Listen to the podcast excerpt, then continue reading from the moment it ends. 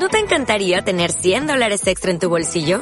Haz que un experto bilingüe de TurboTax declare tus impuestos para el 31 de marzo y obtén 100 dólares de vuelta al instante.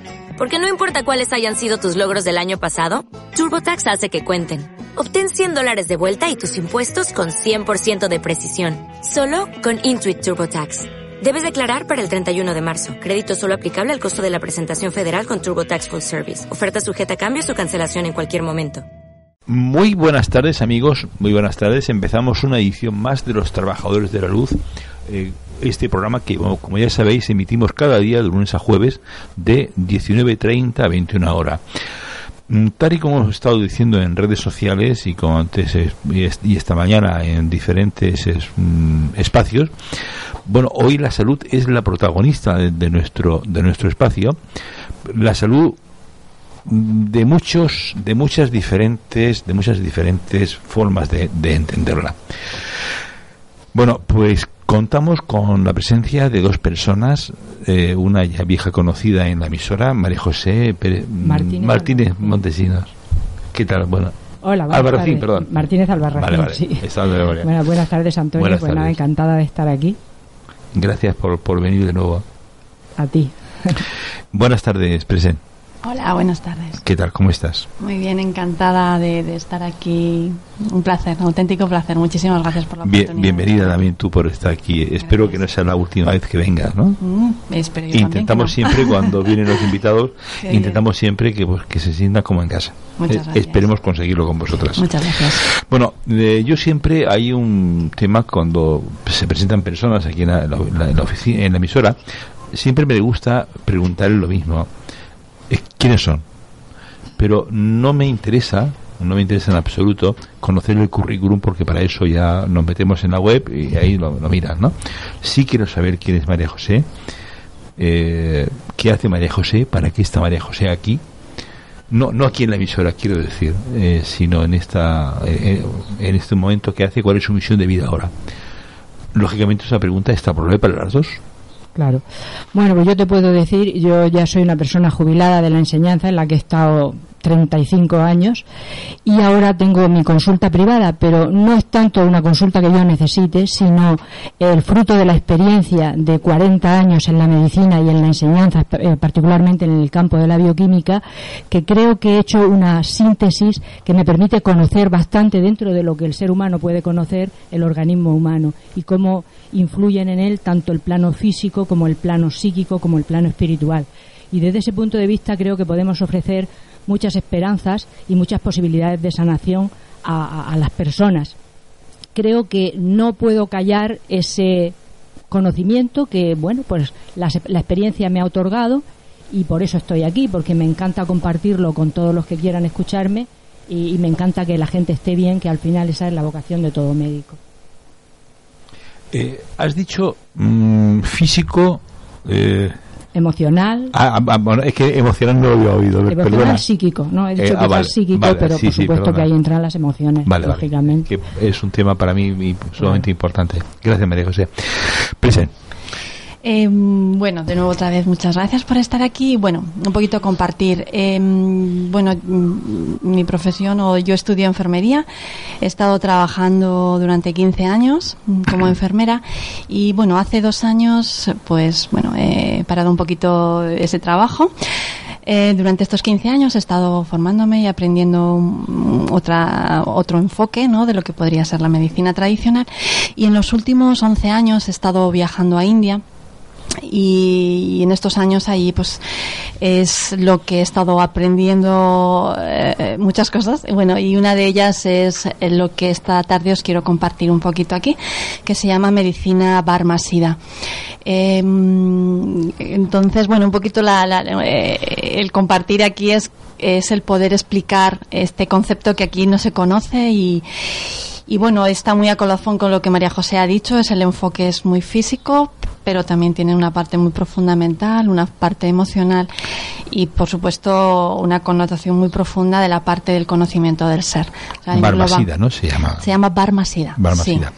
bueno, después iremos diciendo dónde se puede ver información en Internet, por fin, para esas personas que quieran saber más, más información aparte de lo que aquí hablemos de Barmasida. Doctora, eh, ayer estuvo aquí un amigo común, eh, Ángel Masotti, y me sorprendió mucho cuando empezó a hablar de, autismo y de los de los temas que van a ver próximamente según según decía él ayer eh, hay estudios que dicen que dentro de unos años puede ser una auténtica epidemia. epidemia o pandemia no sé cómo sería ¿no? Eh, cómo se puede eso qué es el autismo qué es el autismo, eh, cómo se puede prevenir, cómo se puede cómo, se puede prevenir, qué es lo importante. Y, bueno, Y, los orígenes y por qué y, por qué está el autismo tan eh, tan metido ya en la sociedad. tanto, ¿no? Efectivamente se puede decir que en estos 35 40 últimos años hemos pasado, aunque hay estudios en los diferentes países, pero en el mundo occidental hemos pasado de un caso por cada 10.000 niños a un caso por cada 100 aproximadamente decir, puede ser 125, 150, incluso algunos estudios en Estados Unidos dicen uno de cada 88 vamos a redondear en uno de cada 100. ¿Y a qué se debe ese, incremento? ¿A qué se debe? Pues ahí hay mucha controversia, pero está claro que eh, no se ha encontrado un origen genético en el autismo, no se ha encontrado sí una predisposición, porque se ha visto, por ejemplo, que eh, todos estos niños tienen una deficiencia de una enzima en el intestino, que es una metalotioneína dependiente de zinc, que es una enzima capaz de quitar, por ejemplo, los metales pesados que entran con la dieta, con la alimentación y otros muchos tóxicos. Es una enzima desintoxicante. Eh, pero no se ha encontrado un origen genético. Realmente no es que falle un gen que no codifique la proteína. Sí, quizá en algún otro autismo grave, como es el síndrome de Red, que se da más en niñas, aunque el autismo aparece más en varones que en niñas, en este sí parece que hay un posible origen genético en el cromosoma X pero sin que sea determinante, porque no es tampoco de causa familiar. Es decir, no se puede decir que sea un síndrome autosómico, recesivo, ni ligado al sexo, ni nada de esto. Entonces, está claro que el ambiente influye muchísimo. Y eh, eh, cosas que en el ambiente influyen, todos los tóxicos, pero en particular los metales pesados y se ha visto una clara e indiscutible relación, por más que se haya querido negar, con la vacuna triple vírica, en particular con el virus del sarampión. Es más, desde que la vacuna triple vírica se implementó en los países occidentales, ha sido cuando se ha disparado tremendamente los casos de autismo. Me ha parecido ver, eh, creo que ha sido hoy, como nada pasa porque sí, me ha parecido ver hoy eh, comiendo que estaban haciendo un, un spot televisivo acerca de la importancia de las vacunas, que hablaba, no sé si lo habéis, llegado a verlo. Eh, yo he oído algo, sí. ¿Has oído algo? He oído que precisamente que España es uno de los países donde las tasas de vacunación infantil son más altas. Se daba como una noticia positiva, pero ¿qué pasa? Que en países como en Estados Unidos, como en el norte de Europa, como en Francia, están bajando las tasas de vacunación en los niños. Por algo será. yo no digo que las vacunas sean malas ni buenas. No la cuestión ahora aquí no es tratar las vacunas. Sí digo que los planes, los calendarios de vacunación no son correctos porque ningún medicamento se puede dar de forma universal. Hay que estudiar cada caso. Entonces habría que ver. Y en particular en niños menores de dos años, pues hay que valorar mucho los beneficios y los riesgos. Los riesgos son que esos niños no tienen todavía cerrada la barrera hematoencefálica y no tienen bien mielinizado el sistema nervioso, por lo cual cualquier tóxico va a influirles muchísimo más. Y las ventajas puede ser que si estos niños van a la guardería para lo que no están preparados sus sistemas inmunes, pues claro, van a tener una mayor exposición y en ese sentido podría tener más, mm, eh, podría ser un poco más correcto el prevenir, el, el vacunar, ¿no? Pero como digo, siempre hay que valorar. Y desde luego, en el caso de la vacuna triple vírica, que como digo, se ha encontrado una muy directa relación con la posibilidad de eh, desarrollar el autismo, mm, creo que hasta los dos años esa vacuna no se debería poner de ninguna manera. Bueno, y si eso es así, que se ha comprobado ese incremento tan importante, ¿por qué las autoridades sanitarias permiten? Eh, eh? bueno, pues eso hay una historia muy larga que si queréis la, la intento resumir. Todo esto surge de que en el año 1998 aproximadamente un gastroenterólogo, el doctor eh, Andrew Wakefield, en el Reino Unido, eh, recibió la queja de una madre que le, dijo que después de la vacuna de la triple vírica, su hijo había desarrollado un cuadro intestinal muy severo, con diarreas, con vómitos. Entonces él le dijo, pero yo soy gastroenterólogo, no sé nada de vacunas. Y lo que dijo la madre que lo quería que lo viera total que este médico cuando examina al niño ve que tiene un cuadro inflamatorio intestinal grave pues parecido a la enfermedad de Crohn o algo así que eso en los niños tan pequeños era muy raro. Eh, se pone en contacto con otros colegas pediatras gastroenterólogos neurólogos y se dedican a hacer un estudio bastante importante sobre la influencia de la vacuna triple vírica en estos problemas intestinales. Eh, perdona, doctora, ¿cuál es, en qué, es, ¿qué es la vacuna de la triple vírica? La triple vírica es la vacuna que se pone eh, se ponía a los 18 meses y ahora se ha bajado a los 12 para mi gusto con muy mal criterio, eh, contra el sarampión, la rubeola y las paperas. Pero parece que el, el, que más daño hace es el virus del sarampión, porque no es el virus salvaje, sino que es un virus vacunal que tiene eh, bastante afinidad por el sistema nervioso intestinal y que produce grave daño en estos niños que tienen un déficit de metalotioneína. Bueno, como digo, para intentar ser un poco breve, lo que ocurrió fue que estos, estos médicos hicieron un estudio muy serio y consiguieron ver y relacionar con claridad que había eh, un impacto muy negativo de la vacuna triple vírica en la flora intestinal y que podía producir en estos niños con déficit de enzimas una enfermedad inflamatoria crónica. Este estudio se publicó en Lancet, en The Lancet, que es una revista científica de las más prestigiosas. Y claro, se generó una gran controversia, se hicieron ruedas de prensa, estos médicos recomendaron que esa vacuna triple vírica no se pusiera conjunta, sino que se separaran, porque al poner los tres virus juntos era mucho más dañino, pero se les echó encima la industria farmacéutica, se les echaron encima el establishment. Eh, se dijo que eso era una barbaridad, que se iban a, a, cargar el programa triple que el, Departamento de Sanidad tenía establecido y eh, se dedicaron a mm, meterse con ellos, como cuando ocurre cuando no, se, no hay argumento científico, lo que se va es a por la persona, a desacreditarla y a desprestigiarla.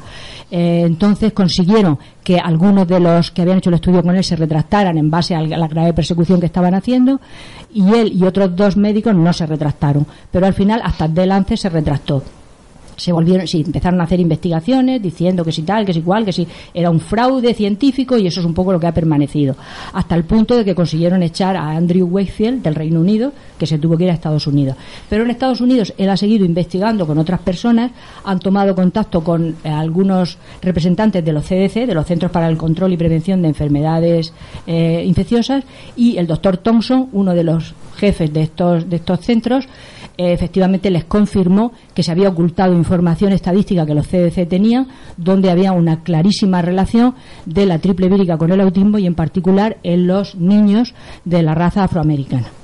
Entonces, claro, hay un gran revuelo, mucha controversia, desacreditar personas, pero ahí están los datos. Eh, fíjate, hay una cosa que es curiosa, eh, no conocía la historia, pero sí conozco otras historias similares de, médicos que han investigado cosas, que han sido pioneros en sus campos y siempre, siempre, siempre, siempre han tenido que irse de sus países de origen. Claro, porque es, curioso como siempre, como es siempre pasa lo mismo. Siempre pasa lo mismo, es decir que hay una, una caza de brujas, sigue habiendo una caza de brujas y, la prueba la tenemos, bueno, pues en el último, en el último, lo que anda circulando ahora por internet del observatorio de la OMC, esperemos que eso sea un grupo de iluminados que han decidido que todo lo que según ellos no es científico, pues que es dañino bueno, pues eso me parece a mí que no es precisamente una mentalidad muy científica, porque la mentalidad científica es, es, apertura. Claro, es apertura y observación. Esa apertura, Bueno. ¿Y cómo se puede, eh, cómo se puede, doctora, cómo se puede detectar el... Claro, detectar el autismo... porque lo importante es un poco detectarlo precozmente y tratarlo precozmente y hay muchas más posibilidades de recuperación cuanto más pronto se trate, porque el organismo del niño, el niño tiene mucha plasticidad, el sistema nervioso también, aunque es muy delicado, tiene mucha plasticidad y más capacidad de regenerar. Entonces, lo antes, cuando un niño normalmente se detecta en torno al año y medio a dos años, que es cuando los niños em, deben empezar a hablar. Y, por ejemplo, un dato muy característico es que los niños no responden a su nombre, a los 18 meses todavía no dicen ninguna palabra, no establecen comunicación verbal, pero también de otro tipo, mm, de táctil, eh, afectiva, de relación. Eh, cuando se observe esto, evidentemente hay que llevar al niño al médico y hacer el diagnóstico. Antes era bastante evidente que había un retroceso. Por ejemplo, después de la triple vírica, yo conozco bastantes casos donde el niño que ya hablaba y que ya se desarrollaba empieza a retroceder. Hay incluso a veces un cuadro inflamatorio, una fiebre o un cuadro de convulsiones pero sobre todo el niño empieza a retroceder, empieza a perder el habla, empieza a perder habilidades. Como ahora se pone a los 12 meses, a los 12 meses todavía el niño no tiene habilidades. De hecho, algunos pediatras me han comentado así tal cual. Es que creemos que ahora se está poniendo la vacuna para que no se note. Que si tiene algún impacto no se note que hay un retroceso, porque el niño a los 12 meses todavía no habla. A los 18 ya sí hablaba. Pero en cualquier caso, si se ven estos problemas, que normalmente son problemas de relación, el niño se ensimisma, el niño empieza a tener comportamientos repetitivos, a veces automáticos, y sobre todo no adquiere habilidades de comunicación, de contacto visual y táctil y desarrollo del lenguaje, pues ahí hay que tomar medidas. Ya. Estoy pensando ahora mismo en mi nieto. Tengo, tengo, tengo un nieto de, con, con 15 meses. No, 15, ¿qué coño? Tiene, tiene 14, ¿no, Susi? En marzo, en marzo de hace, hace 14 meses, sí. Y, y estaba pensando, digo, menos mal que por lo menos él no, no él responde a su nombre. Sí, eso es una cosa muy característica, que no, no responden a su nombre. Eh, que no- Mm. Oye, ¿y qué puede hacer la, la medicina eh, be- Barmacida. ¿Qué puede hacer la medicina barmacida por, por, por esto? Eh, la medicina barmacida en, en, en India también hay bastantes casos de, de autismo de autismo. Y mm, allí lo que desde el punto de vista de la, de la medicina SIDA es lo que María José ha compartido. Es evidentemente esta, este daño en el nivel a nivel del sistema nervioso central. Eh, este este trabajo desde este enfoque de la medicina trabaja una de las áreas que tiene como especial eh, hincapié es en la zona del sistema nervioso central entonces, em, explico así muy rápida un poquito para que veáis lo que es y el enfoque que ellos tienen eh, con, el, con el sistema nervioso central. Eh, em, eh, hablan de, de que hay unos puntos concretos dentro del sistema humano, ¿vale? Y en estos puntos comunica con lo que podríamos llamar nosotros el sistema nervioso central, ¿vale? Entonces, ellos eh, se han dado cuenta, ¿no? como igual que comparte María José, que eh, los niños autistas tienen un, una disminución en el, en el cerebro de, mm, eh, o sea, una, hay una parte del cerebro que no está funcionando correctamente. Eh, también desde este enfoque se han dado cuenta que los dos hemisferios no se comunican, ¿no? De nuevo la comunicación, ya incluso dentro del propio cerebro del niño, no hay esa comunicación inter. ¿no? Las neuronas no se comunican. Tampoco hay una, comuni una correcta comunicación entre el sistema nervioso central y el resto del, del cuerpo. También por eso hay alteraciones a nivel motor, sensitivo. Entonces, este, esta, esta medicina y este trabajo lo que se enfoca fundamentalmente es en este sistema, en el sistema nervioso central y a través de unos puntos concretos, que si quieres después te explico un poquito más, lo que hace es que eh, intenta, bueno, y, llega a esta parte del sistema donde um, es difícil acceder y puede que volver a recuperar estas conexiones, ¿no? Que, que simplemente han, están paradas, ¿vale? No es que no estén, sino simplemente están paradas. Hay un bloqueo, ¿no? Entonces, desde este enfoque intentamos desbloquear esto que está en el niño. El niño tiene una potencial inmenso de sanación, igual que todo ser humano, pero los niños todavía mucho más. Uh -huh. Y entonces, a través de algo muy sencillo, que es a través tocando unos puntos a nivel suave o de unos masajes, estimulamos este sistema nervioso central, actuamos sobre el cerebro y desde ahí, pues, aumenta el oxígeno en el cerebro, aumenta de nuevo las células, comunicación. Hay un pero, perdona, ¿la medicina barmacida es eh, solo se puede aplicar en estos casos o en general? No, no, no la medicina todo, barmacida ¿no? se puede aplicar a niños niños, a personas sanas, a personas enfermas. Eh, el, la gama es muy amplia. Aquí vamos a abrir, a hablar, ¿no? Porque lo ah, sí. trabajamos en conjunto claro, Con, con María José, pero por supuesto el, el, enfoque es amplísimo. Se puede hacer, es grande, ¿no? Y niños, personas mayores, ancianos y niños sanos para potenciar la salud, personas adultas para potenciar la salud y si también también quieren un trabajo más profundo también o sea, la, la, la, verdad que la gama es bastante amplia es muy holístico y es muy amplia sí doctora eh, hace tres o cuatro meses no recuerdo exactamente estuvo aquí una persona que, que está muy muy castigada no por el por el sistema este con eh, colegial, ¿no? El, el, el, establishment, como has dicho tú antes. El establishment. El establishment. Científico. El establishment. Y, y, después de una conferencia que en Murcia, que es Andreas Kalker, Ajá. no sé si, si sí, llegáis sí, claro. a estar, a estar ¿no? Y, y fue una, cosa que me sorprendió mucho es la cantidad, salieron, no sé, estuviste en la conferencia sí, sí, yo que estuve, estuve, sí. Recordarás que varios eh, varios papás y varios mm. niños eh, fueron con, con, sus papás y tal diciendo que, que, que habían tenido autismo y que habían eh, sí sí mejorado mucho incluso recuperado totalmente sí sí sí a ver, eh, aparte, por supuesto, Presen y yo queremos presentar esperanza porque queremos combinar todos los protocolos que ahora mismo hay eh, en el mundo mm, para tratar el autismo que están dando muy buenos resultados. Lo primero que quiero decir es que en medicina nada es eh, garantizado mecánicamente al 100%. Mm. Es decir, nosotros no venimos a decir curamos el autismo, eso que quede claro. Pero sí venimos a decir hay varios protocolos bien establecidos, mm. bien conocidos, que están obteniendo resultados muy buenos y que cuando cuanto antes se apliquen, más posibilidades hay de conseguir incluso una recuperación total. Entonces, siempre combinamos, o vamos a intentar, porque esto es un proyecto que tenemos, la medicina barmasida, que como Presen ha dicho, se trata simplemente de con un tacto manual. Además, ella es fantástica en eso, tiene un toque particular, y os lo digo como paciente suyo también. ¿eh? Entonces, em, para restablecer en esos puntos, en esos nadis, en esos puntos donde hay confluencia de canales energéticos, la circulación de energía a nivel sutil que va a nutrir a todos los órganos y, por supuesto, al sistema nervioso. Pero es que además hay otros protocolos bien establecidos que los voy a nombrar rápidamente, que son el protocolo DAN. Este protocolo surgió, eh, DAN significa vencer el autismo ahora en inglés, son las siglas de eso. Surgió justamente a principios de, este mm, siglo, ¿no? de los primeros años del, eh, de los 2000, justamente después de todas estas investigaciones, donde se vio el daño que hacían los metales pesados en el cerebro de estos niños. Y entonces este protocolo vio que como efectivamente siempre hay una inflamación intestinal, eh, era fundamental la dieta. Entonces el, protocolo DAN se basa en la dieta y es una dieta muy estricta en la que se quitan todas las sustancias que pueden actuar como autoantígenos, que son eh, el gluten, por lo tanto todos los cereales, excepto el por otra parte, o sea, cuando eh, cuando hace unos años nadie tenía gluten. La que yo oí hablar de gluten no fue hace 10, o 15 años y ahora todo el mundo tiene. gluten. Porque además el trigo es muy transgénico, los cereales están muy manipulados, tienen además eh, glifosato y otros herbicidas que los, vuelven tóxicos.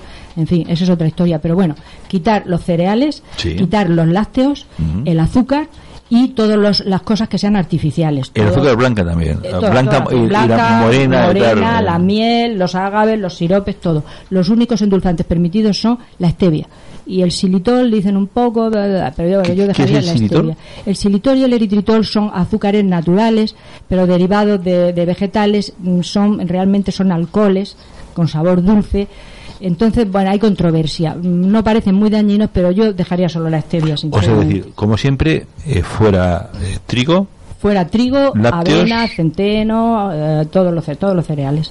Y más los procesados tipo kelos, tipo cornflakes, todas esas cosas fuera.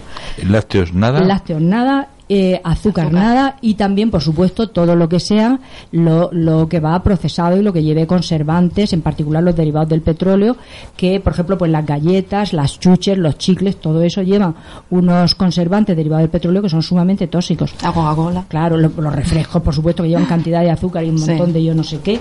Entonces tiene que ser una alimentación lo más natural posible y, eh, eh, por supuesto, quitando esos alergenos. Se puede ver en Internet también como la dieta Feingold, aunque la dieta Feingold pues, hay muchas variantes y también vale para los niños con TDAH.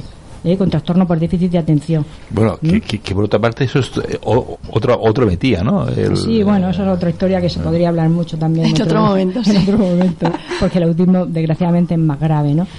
pero eh, eso es fundamental, eso es básico y eso lo admiten todos. El protocolo DAN, que se basaba fundamentalmente en eso y en la desintoxicación de metales pesados, incluso recurriendo a la quelación. Pero la a la quelación. la, quelación consiste en determinadas sustancias que se introducen en el cuerpo, normalmente por vía oral, porque para el mercurio mejor por vía oral, que eh, secuestran los metales pesados y los eliminan. Pero es complicado y además eh, remueve el mercurio que haya en los órganos, lo redistribuye y puede haber agravaciones. Entonces, eso hay que hacerlo con un profesional y eso es delicado. Y yo no lo aconsejaría de entrada, ¿no? Porque de momento el niño se puede agravar bastante. Además, hay que hacerlo muy bien. Eh, después surgió el protocolo de Kerry Rivera con Andreas Kalker. ¿eh? El protocolo de Kerry Rivera con Andreas Kalker se basa en varios puntos. Lo primero es la dieta. La dieta, además, ellos dicen, tenemos muchos casos de remisión completa, pero si no se hace la dieta al 100%, es decir, no vale decir un día un extra, no vale. No, la dieta hay que, hay que hacerla al 100%, por supuesto, durante mucho tiempo. Después, si el niño se recupera, se podrán dar otra vez algunos de estos alimentos, pero de entrada no se puede permitir ni un día de excepción. Eso es muy importante. Y luego el control de patógenos y parásitos, porque estos niños están muy parasitados y suelen tener candidiasis importantes.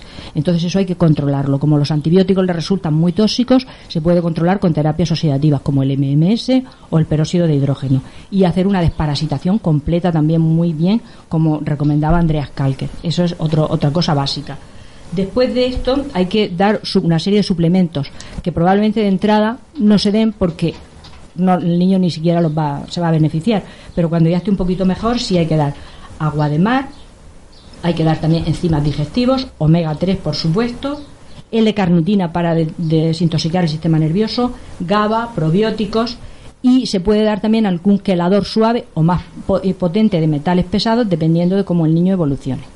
Y por último nos queda el protocolo CEASE, que ha sido desarrollado por el doctor Tinus Smith en Holanda y que está bastante extendido en Francia, Bélgica, Holanda, todas estas zonas donde la homeopatía se utiliza muchísimo más.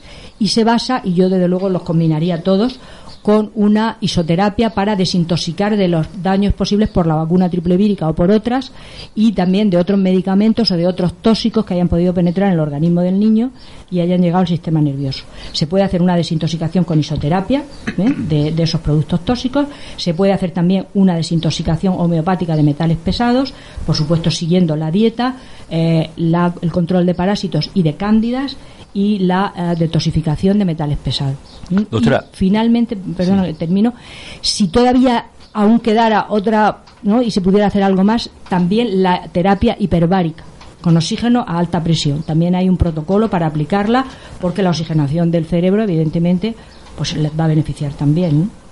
Antes, doctora, hacía referencia al que bajaron la vacuna de la tribu, de la tribu vírica eh, de 18 a 12 meses, ¿no? Eh, cómo un papá o cómo una mamá puede detectar eh, antes decías que bueno que se puede fijar y tal no pero repite por favor cómo se puede detectar eso en los niños de 12 meses a ver, en un niño de 12 meses no vamos a poder detectar un retroceso en su desarrollo, porque todavía no ha adquirido habilidades sociales, ¿eh? por lo menos no muchas. Puede detectarse, por ejemplo, si el niño ya respondía a su nombre, era afectuoso, buscaba abrazos y besos, pues que a lo mejor ya no lo haga. Se empieza a retraer en el mismo, eh, no quiera que lo toquen, le asusten los ruidos, eh, no responda a su nombre, se aísle.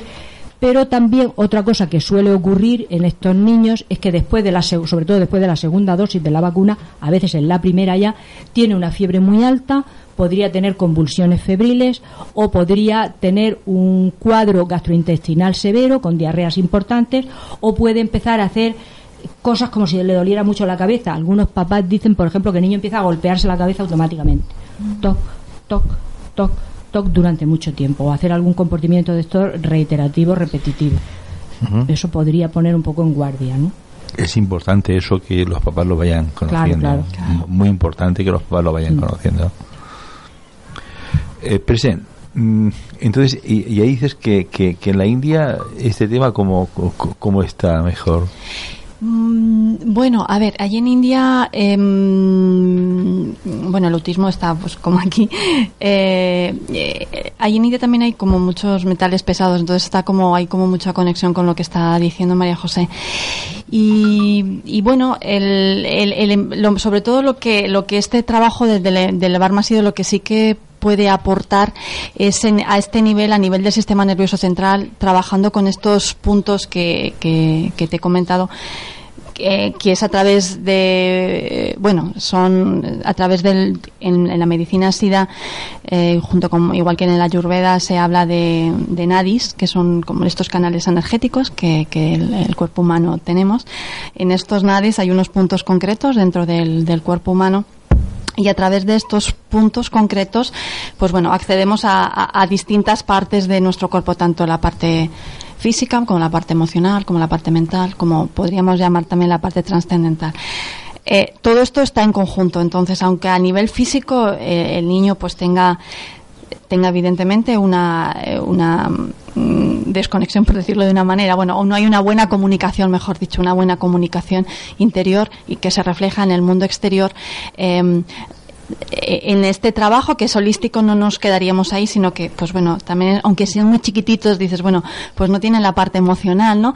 Pero los bebés sí que tienen parte emocional y por supuesto que también tienen una parte mental, a una medida más o menos, ¿no? Entonces también accederíamos a esa otra parte, ¿no? O sea que es como, no solamente nos quedaríamos en la parte física, sino que entraríamos también a esa parte afectiva, ¿no? Esa parte, pues, pues, pues más de, de, nutrir al niño desde esa parte interna, ¿no? Entonces, eh, es así, un poquito desde donde se, se hace. Es, un trabajo es como muy largo, ¿no? Pero no, no por no hacerlo muy largo, ¿en qué consistiría el, enfoque, ¿no? Si quieres que te diga algo más.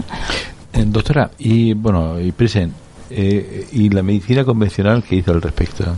pues desgraciadamente la medicina convencional dice que el autismo es incurable, eh, que no existe tratamiento, por lo tanto, para él, que solamente existe un tratamiento paliativo dando fármacos para controlar síntomas, porque, por ejemplo, el que le pasa muchas veces a los niños autistas es que no son capaces de controlar sus emociones y que pueden tener explosiones, rabietas, incluso agresividad, simplemente porque haya estímulos que los desbordan. Entonces, pues para tenerlos controladitos se pueden dar medicamentos tranquilizantes o si además tienen un poquito de retraso y de hiperactividad, pues darles fármacos para eso.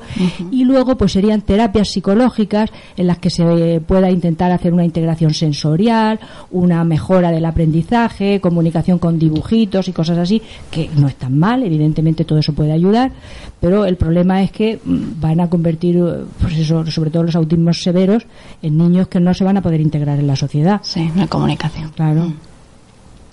Mm.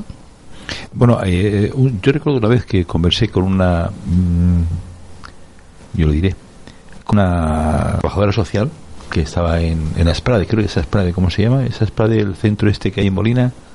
De, no, lo conozco, no, yo no lo conozco. Bueno, me, comentaba que no existen dos autismos iguales, ¿no? Mm, claro, claro, claro, claro. Bueno, es que no existe ninguna nadie, enfermedad. Nadie ni ninguna persona igual.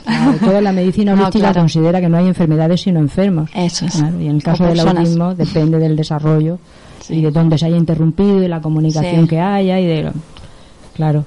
Claro, entonces, pues siempre, por supuesto, el tratamiento de apoyo psicológico, de integración sensorial, todo eso siempre va a ayudar también. Claro, y, también los papás, por supuesto, en donde fue una parte importante, ¿no? El que mm, pues bueno, se, se, se, enfoca el, el, bueno, el tratamiento, ¿no? Al, al, bebé o al niño, pero por supuesto los papás, que yo creo que son los, los, los mayores sanadores del mundo, son los propios papás, porque el amor incondicional que un padre tiene a su hijo creo que es la mayor, eh, la mayor salud que se le puede dar, ¿no? Entonces nosotros, pues bueno, podemos aportar, pero por supuesto es un trabajo en, eh, por supuesto, en, en, en, sí, en casa y en armonía con los papás y, y siempre, por supuesto, mm. esta interacción con los padres porque creo que es importante. Claro, en la biocuántica incluso, muchas veces cuando el niño es muy pequeño, en la biocuántica, que hay, bueno, desde los aparatos hasta otros tratamientos manuales, tratamientos con filtros, las intergéticas, todos estos tratamientos, eh, de hecho yo utilizo también algunos tratamientos de biocuántica, si el niño es muy pequeño, mm, a veces se trata a la madre. Sí. Se trata a la madre. Y a veces la desintoxicación que hay que hacer del niño es no solamente de su cuerpo físico, sino de su campo energético. Y a veces, por ejemplo, se ha visto casos que un niño ha mejorado mucho eh, simplemente haciendo una desintoxicación de un medicamento que la madre estaba tomando durante la gestación. Entonces es muy importante. Sí, porque siempre se, se, habla de que son nueve meses antes de la gestación, ¿no? Incluso antes. incluso antes, mucho antes. El proyecto sentido, y si nos metemos ahí, pues fíjate, ¿no? esas cosas que dicen que no valen, ¿no? Claro, Eso es. Esa cosa que es pseudociencia. esas cosas que dicen que no valen. Bueno, y ahora una pregunta.